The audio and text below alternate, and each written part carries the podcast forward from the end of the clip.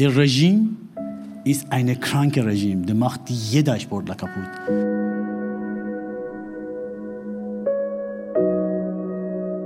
Wahid Salak, Judoka, seit 15 Jahren im Exil in Deutschland. Er leidet, wenn er sieht, wie in seinem Heimatland die Menschen und auch sein geliebter Sport und die Werte des Sports mit Füßen getreten werden. Er kann nicht verstehen, dass Iranerinnen und Iraner dazu gezwungen werden dürfen, sich zutiefst unsportlich zu verhalten.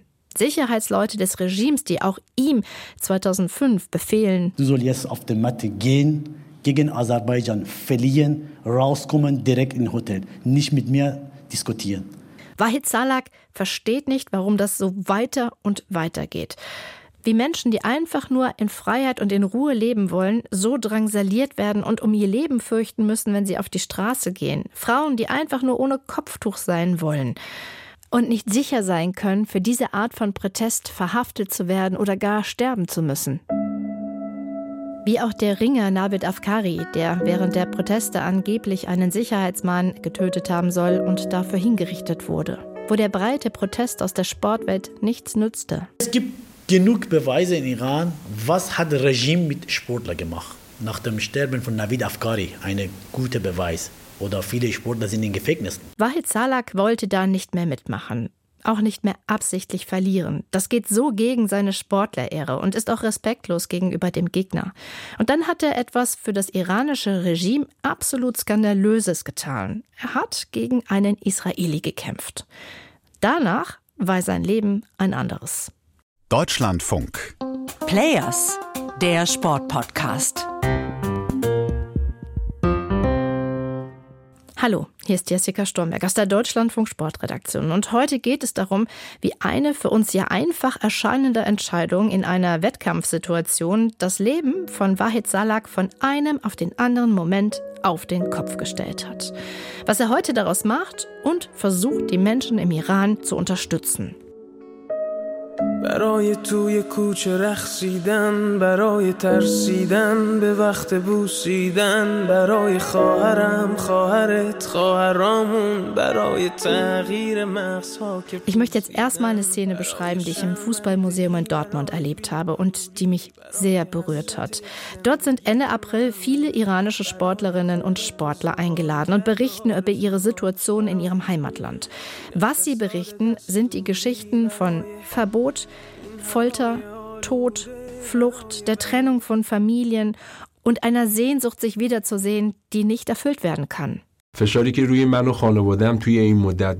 Etwa die Geschichte von Ex-Bayern-Profi und heutigen Fußballtrainer Ali Karimi, der in einer Videobotschaft erzählt, dass sein Haus im Iran beschlagnahmt ist, nachdem er sich mit den Protestierenden auf den Straßen solidarisiert hat, dem eine Verhaftung in seiner Heimat droht, der selbst im Ausland Morddrohungen erhält und deshalb von Dubai in die USA weitergezogen ist, aus Sicherheitsgründen. Wer sich mit dem Iran beschäftigt, hat das zwar alles schon mal irgendwie gehört, aber es ist diese Intensität der Erzählungen und Gefühle, die an diesem Abend im Fußballmuseum so allgegenwärtig ist. So empfindet es auch Wahid Salak. Die waren heute alle mit Herzgefühle. Das kann man spüren. Manchmal kann man nicht beschreiben. Von den Augen kann man auch sehen. Wenn die Leute reden, die reden nicht wie aus einem Papier die reden aus Herz und Gefühl. Deswegen für mich war wow. Und dann wird die Ballade von Sherwin Hajipur gespielt. Barai, die Hymne der Revolution.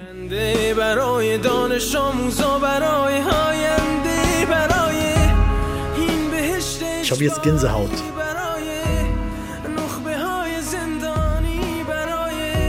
Dieses Lied macht mich durcheinander.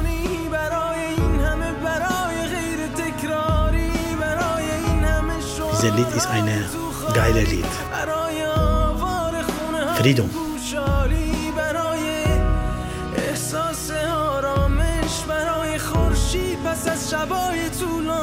Die Ballade, die die Wünsche und Gedanken der Menschen im Iran zum Ausdruck bringt. Die Mädchen, die sich wünschen, als Junge geboren zu werden, auf der Straße tanzen und küssen zu dürfen, einmal entspannt sein zu können.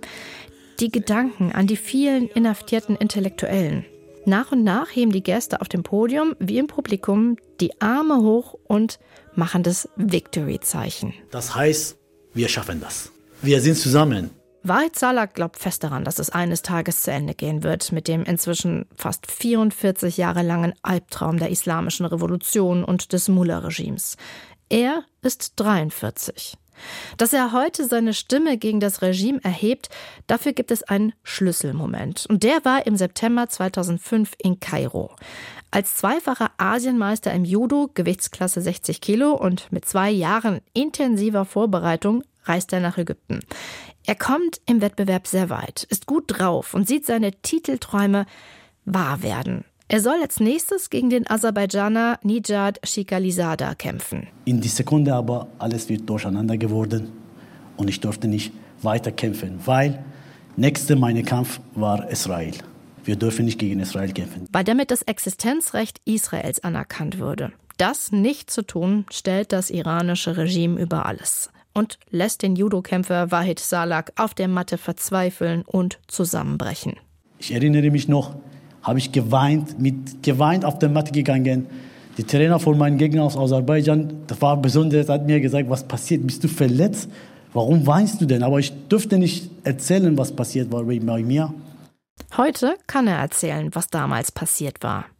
Bei allen Wettkämpfen ist immer eine regimetreue Sicherheitsperson dabei. Diese Person beobachtet alle Sportler. Die Aufgabe für diese Person oder die Macht für Person ist mehr als alle als Trainer, als alle. Dann sag genau, was du soll machen, was ist Verbot für dich, was ist nicht Verbot, was genau musst du gehen, wo musst du schlafen. Also ein akribischer Aufpasser. Und der beobachtet den Wettkampf, nicht nur den von Wahid Salak, sondern auch, was auf den anderen Matten passiert. Während Wahid Salak und sein Trainer ganz konzentriert sind auf den Aserbaidschaner, hat der Sicherheitsbeamte gesehen, dass der Israeli Gal Yekutiel den Japaner besiegt hat und der übernächste Gegner wäre. Und dann geht er zu Wahid. Hat meine Hand genommen, zurückgedreht, hat gesagt, du musst zu mir kommen. Ich habe gesagt, was passiert ist. Ich will jetzt auf die Matte gehen und. Er hat gesagt, nein, jetzt du nicht mehr kämpfen. Du sollst auf die Matte gehen und verlieren, mit Absicht verlieren. Ich habe gesagt, ey, das ist die beste Chance für mich. Ich habe zwei Jahre Training gemacht, harte Training. Ich habe gesagt, nein, zuhören. Ich wiederhole nochmal, du sollst jetzt auf die Matte gehen, gegen Aserbaidschan verlieren, rauskommen, direkt in Hotel. Nicht mit mir diskutieren. Das ist der Moment, der sein Leben verändert indem er nämlich persönlich spürt, was es heißt, dass sein Land diese politische Ideologie über alles stellt und dafür auch gegen internationale Regeln von Fairness und Integrität des Sports verstößt und dem persönliche Schicksale völlig egal sind.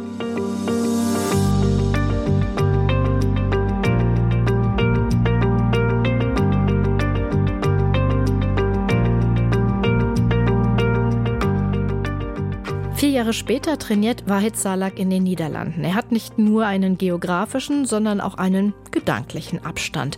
Fährt zu einem Grand Prix-Wettkampf nach Hamburg.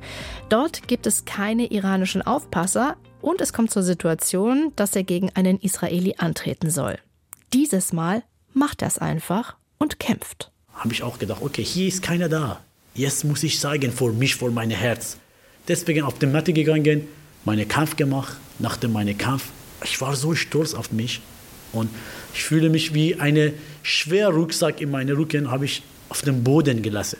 Es war zwar vielleicht keiner in der Halle, aber wahrgenommen wurde das sehr wohl sehr schnell.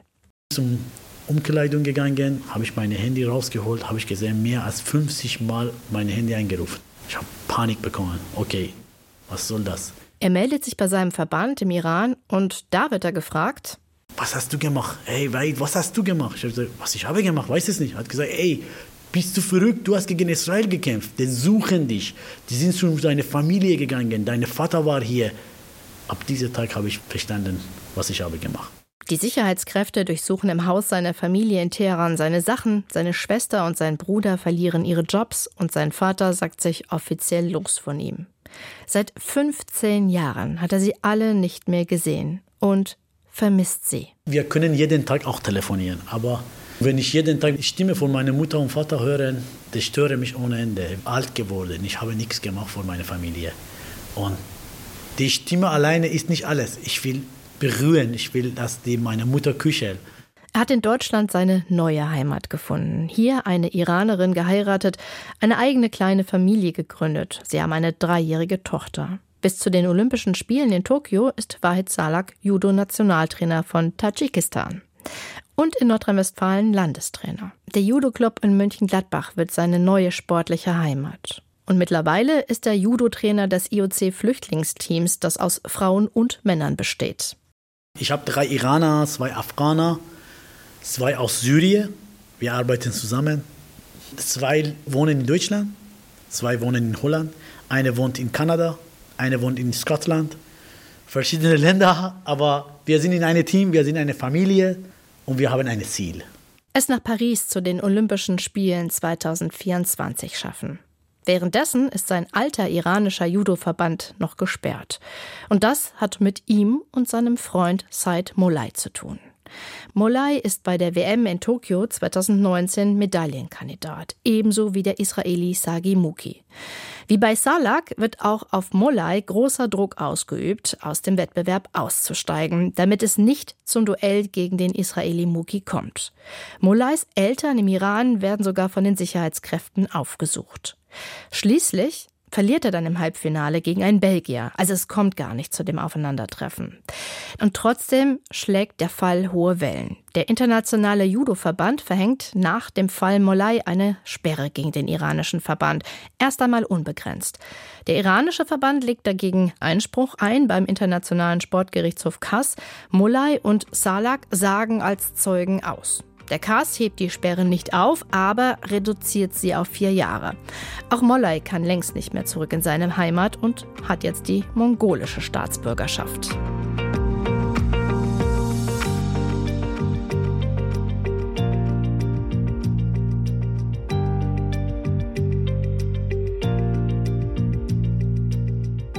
Wahid Salak findet es richtig und wichtig, Sperren auszusprechen. Dafür, dass Sportlerinnen und Sportler gezwungen werden, nicht gegen verhasste Länder anzutreten oder wenn Regime ihre eigenen Leute in die Sportverbandsführungen setzen, um dort alles zu kontrollieren.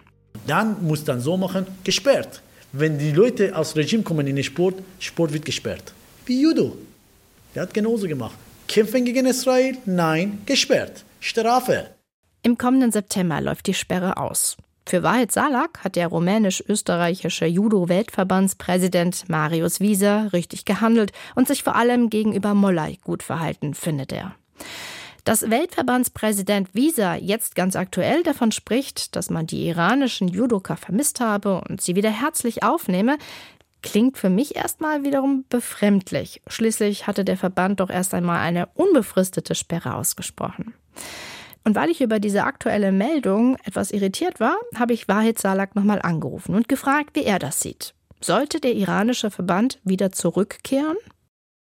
Eigentlich, ich finde das hier positiv. Ich freue mich, wenn ich wieder meine alte Leute oder soll ich sagen, meine Heimat-Judo-Familie sehe. Ich bin glücklich, wenn die Iran-Judoka alle in Judo-Familie wieder zurückkommen dürfen. Es ist eben genau das Dilemma. Die Sportlerinnen und Sportler sollen nicht unter der Führung ihres Landes leiden, gerade wenn sie auch noch nicht mal selbst dahinter stehen. Aber wiederum keinen Druck auszuüben, die Hebel der Sportpolitik, die Möglichkeiten, die es gibt, nicht zu nutzen, ist irgendwie ja auch keine Option. Und die nächste Konstellation, in der das Los ein sportliches Aufeinandertreffen von Israel und Iran vorsieht, kommt bestimmt. Die Frage ist nur wann. Und ob da nicht wieder ganz plötzlich ein iranischer Judoka ganz schlecht kämpft oder irgendwie gesundheitliche Beschwerden hat.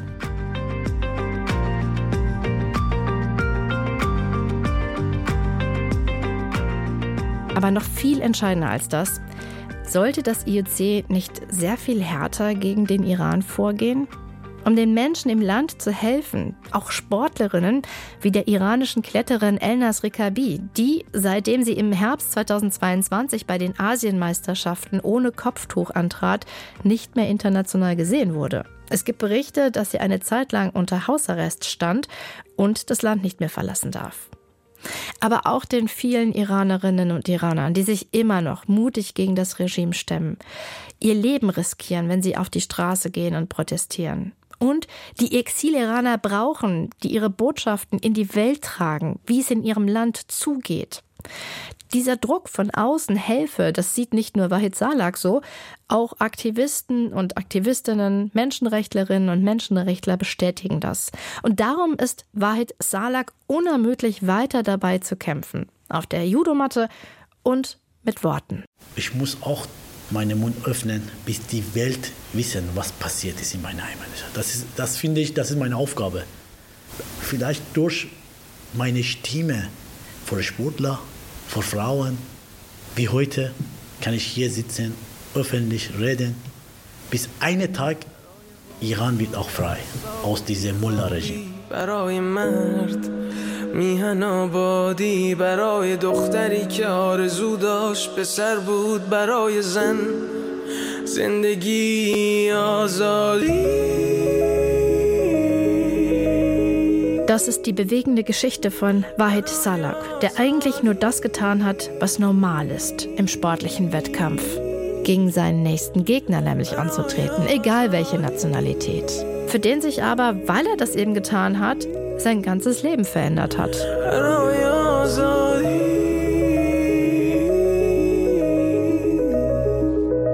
Können wir uns hier kaum vorstellen. Wenn ihr Gedanken dazu habt, dann teilt sie gerne mit uns. Players at deutschlandfunk.de. Und ja, wenn ihr uns weiterempfehlt, dann freuen wir uns. Wenn ihr uns abonniert, freuen wir uns noch mehr. Dann gibt es nämlich für euch auch jeden Donnerstag neuen Player. Und dann haben wir noch ein kleines Anliegen. Beim Deutschen Podcastpreis stehen wir beim Publikumsvoting auf der Liste. Und wenn ihr auf der Webseite des Podcastpreises nach Players sucht, findet ihr uns. Und wenn ihr für uns stimmt, dann freuen wir uns sehr.